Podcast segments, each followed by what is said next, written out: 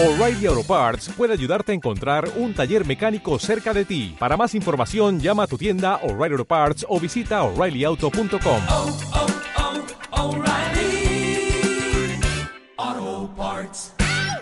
En Onda Cero Sierra, Economía de estar por casa. Andrés López.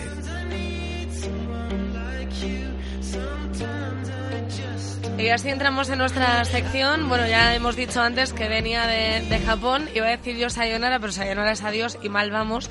Yo quería decirle hola, Andrés. Hola de nuevo. ¿Qué tal, Mónica? Muy bien. Bueno, viene además muy bien acompañado Andrés López para hablar de la declaración de la renta, como he anunciado a principio de esta mañana por Fernando Navarrete, que es abogado y economista. Buenas tardes. Buenas tardes, Mónica, ¿cómo estás? Bueno, esto de la declaración de la renta es verdad que nos da un poco de dolor de cabeza, ¿no? Especialmente a los autónomos que tienen que hacer más papeleos o a los que tienen más de un pagador, ¿no, Fernando? Sí, bueno, eh, hay unos, existen una serie de límites cuantitativos y cualitativos por los cuales hay que hacer, eh, la- tienen la obligación de presentar la declaración de la renta. La declaración de la renta, si los ingresos provienen solamente de rentas del trabajo, es decir, las personas que tienen su nominita, eh, y no tienen más que un pagador, no tienen obligación de hacerla si no sobrepasan los 22.000 euros. Por el contrario, si tienen más de un pagador, la obligación empieza a partir de los 12.000 euros de ingresos brutos. Y eh, si los ingresos proceden de otro tipo de rentas, en el momento que sobrepasen los 1.000 euros de ingresos ya tienen obligación de hacerla. Esto es verdad que además eh, a veces Andrés nos da un poco de dolor de cabeza porque con el tema de la declaración de la renta hay muchos que lo piden incluso que o piden que se lo haga una notaría, una gestoría, mejor Claro, dicho. el, el problema está en que cuando tú no tienes los conocimientos eh, necesarios o los conocimientos adecuados para hacer todo esto, lo mejor, y es por eso, porque lo que está Fernando aquí, es eh, aconsejarte por un profesional cualificado y además con el que tengas completa confianza, confianza al 100%. Por eso yo personalmente, que me dedico a las cosas de eh, gastos, ahorro y todas estas, eh, estas cosas, pues eh, no me motiva mucho el tema de los impuestos y por lo tanto, en lugar de estar estudiando todo lo que hay que hacer, pues qué mejor que tener la ayuda de un profesional serio como es Fernando, es mi gestor desde hace muchos años y precisamente pues le he pedido la colaboración de que venga de que venga aquí hoy a explicarle a la gente qué es lo que tiene que tener en cuenta para hacer su propia declaración. Pues vamos a hablar de esas consideraciones, Fernando, para que nadie se despiste, para que todo el mundo lo tengamos bien hecho y luego no nos vengan sorpresas, que hay algunos que quizás se han dejado algo y luego, mm, sin conocerlo, pero dice la ley que el desconocimiento no nos exime de, de las obligaciones, ¿no? Efectivamente, Mónica. El, el- el desconocimiento de la ley, por supuesto, no exime de la obligación de cumplirla y eh, una de las obligaciones de los ciudadanos españoles es presentar nuestras declaraciones de impuestos. El plazo para presentar la declaración de la renta se inició el día 3 de mayo en la Comunidad de Madrid, puesto que el día 1 y 2 fueron fiesta, y termina el próximo día 30 de junio.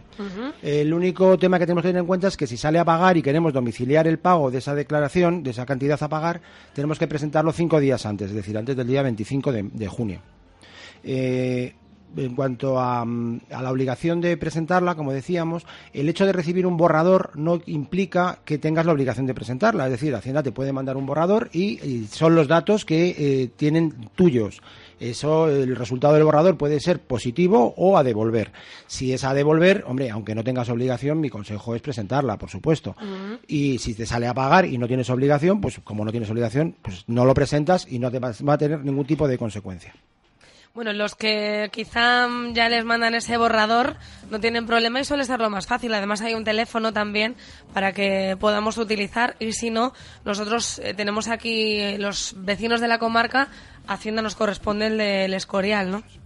Ahí podemos pedir cita previa porque si no luego se nos mm, llega la fecha y está el- la última quincena de junio todo el mundo queriendo pedir cita y a veces no hay. Efectivamente, el problema es que también se colapsan los servicios de, de Claro. atención al ciudadano Eso y no, no pueden dar eh, citas a partir de ciertas fechas. Eh, es bastante habitual que a partir de primeros de junio ya no tengan eh, posibilidades de darte cita. Entonces tienes que hacértela por tus medios o buscar un profesional que te la haga y bueno, pues que te cobre lo que tenga que cobrarte, evidentemente. Porque si no llegamos en plazo, ¿qué nos pasa? Pues llevaría una sanción. Eh, si la hacemos fuera de plazo, lleva una sanción que depende de que la cantidad, el, el resultado de la declaración sea a pagar o a devolver, tiene diferentes consecuencias. Si es a pagar mm, y te, retrasas menos de 90 días en la fecha de, presentación, las- eh, la sanción suele ser el 5% del importe a pagar. Si por el contrario el resultado no es a pagar, sino que es o bien negativo o bien a devolver, la sanción suele ser una cantidad fija de en torno a unos 150 euros. Que no está... Pues, pues es una gracia por pasar Eh, unos días. Desde luego, hombre, un fin de semana desde luego, ya que hablamos de gastos, antes hemos escuchado la cuña de Centro Tour de grandes viajes que hablaba de Japón, de donde viene Andrés, pero oye, eso es una escapadita. Pues sí, claro, no cabe duda. Desde luego que sí. Bueno, los que les diga, como decimos, el borrador o los que hacen el borrador, simplemente hay que confirmar ciertas casillas que a veces están mal. Claro, hay y- que primero comprobar que ese Eso borrador es. esté correctamente Exacto. hecho. En el borrador, de todas formas, hay eh, partidas que normalmente no se tienen en cuenta. Básicamente, pues eh, existe la posibilidad de deducir a aquellas personas que paguen un sindicato, pues esa cantidad nunca viene puesta en el borrador. De la misma manera que aquellas personas que sean médicos o que sean abogados o que sean eh, que te paguen en un colegio profesional, la cantidad que pagan al colegio profesional tampoco viene nunca deducida en el borrador y sin embargo es un gasto deducible. Por tanto, bueno, pues hay que revisarlo y en caso de que esté sin incluir, hay que incluirlo. Y bueno, se confirma y eso ya se hace y ya se queda Eso finiquitado. es. Lo que pasa es que el borrador no se manda en todos los casos, solamente se manda en aquellas personas que tienen una serie de rango de ingresos. No de rango en cuanto, en cuanto a cantidad, sino de rango en cuanto a naturaleza. Eh, por ejemplo, el borrador no se manda nunca a aquellas personas que ejerzan una actividad económica, es decir, aquellos autónomos. Esos autónomos mm, tienen que hacer la declaración y no, le- no les vale el borrador. Tampoco se mandan cuando tienes una un inmueble arrendado. Si tienes unos ingresos de arrendamiento, eh, Hacienda no conoce de antemano cuáles, esos- cuáles son esos ingresos ni los gastos que tiene ese inmueble y, por tanto, tampoco te envía el borrador. Eres tú el que tienes que confeccionar la propia declaración.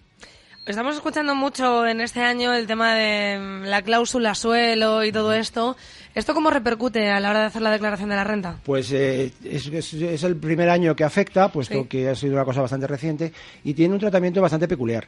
Eh, Hacienda eh, ha considerado que la cláusula suelo no es un ingreso para la persona que lo perciba, sino que es una- un menor gasto que, que se tuvo en su momento. Entonces, en la medida que ese gasto fue o no deducible en la declaración correspondiente del año no prescrito que se, que se pagó, pues hay que tenerlo en cuenta o no. En principio, si no se integran en la base imponible, ni siquiera tampoco los intereses que te paguen el banco como por el tiempo que ha tenido tu dinero. Es curioso porque normalmente Hacienda sí que suele en ese sentido ser bastante estricta. En este, caso no, no lo tiene en cuenta. Eh, Así que hay que regularizarlo en la medida que eh, esa cantidad se hubiera dedicado a eh, pagar la, la hipoteca de la vivienda habitual porque nos practicamos una deducción por un importe que evidentemente no, no, no procede, puesto que no lo han devuelto. Si esa cantidad, eh, el acuerdo que tengamos con el banco o la sentencia judicial que nos haya reconocido esa, esa devolución, eh, se acuerda que nos lo van a dar en efectivo, sí que tenemos que hacer una regularización. Pero existe otra posibilidad, que a lo mejor es más recomendable, y es que nos resten la cantidad que nos tenían que devolver de, la- de lo que nos debí- de que debíamos nosotros todavía de hipoteca. En ese caso no tenemos que regularizar nada. También hay otro segundo punto y es que si en, en el- esa, canti- esa hipoteca la de- la de- era por un inmueble que teníamos arrendado, eh, nos hemos deducido esos intereses y en ese caso sí que tenemos obligación de hacer una decla- declaración complementaria de los años en los que hemos pagado esos intereses excesivos y ingresar la cantidad que corresponda. La verdad que es un tema que, bueno, se habrán tenido también que poner al día, ¿no? Ustedes. Hombre, claro, por supuesto. ¿no? Es eh, una- además una cosa muy nueva de este año y que bueno que, que hay que hay que estar al tanto. Bueno, pues para eh, eh, finalizar, eh, nos queda un minutito y medio. Esas recomendaciones para que a nadie se le pase la declaración de la renta de forma correcta, que todo el mundo, aparte de la fecha, 30 de junio, que todo el mundo la haga bien. Pues básicamente que revisen todas las deducciones, que son aquellas cantidades que, juegan a favor del contribuyente. Y en este sentido, la- las, eh, los pagos de vivienda, tanto si está comprada, porque todavía quedan los pagos de hipotecas que estén generadas antes del 1 de enero del 2013, siguen deduciéndose, y los alquileres en la medida que o bien sean contratos anteriores al año 2015 o sean eh, pagados por menores de 35 años. Ahora entendemos por qué Andrés López se ha rodeado de, de- de- de este abogado, ¿no? De, de la sabiduría Es de que es Fernando, fundamental, ¿no? Mónica. Tú, fíjate, no yo, creo, yo que es un, Fernando nos ha dado una muestra de lo importante que es, además de tener una educación financiera adecuada para manejar nuestro dinero, el rodearnos de buenos y profesionales para eh, mirar siempre por nuestro bolsillo. Yo siempre recomiendo, desde luego, que en la medida que tenga quien una duda, que se deje aconsejar por un buen profesional. Desde luego que sí, pues nos gustaría, llegamos ya a las horarias de la una, pero que otro día, como acaba de empezar la declaración de la renta, eh, Fernando Navarrete, que es abogado y economista, se venga otra vez a Onda Cero Sierra. Cuando queráis, estaré encantado de venir. Bueno, pues aceptada la invitación y Andrés López, la semana que viene volveremos con una nueva edición de Economía de Estar por casa. Sí, señor, Mónica, será la semana que viene. Aquí desde la sierra, ya no se nos va a ningún lado. Hasta el miércoles. Un beso, chao. Adiós. Chao.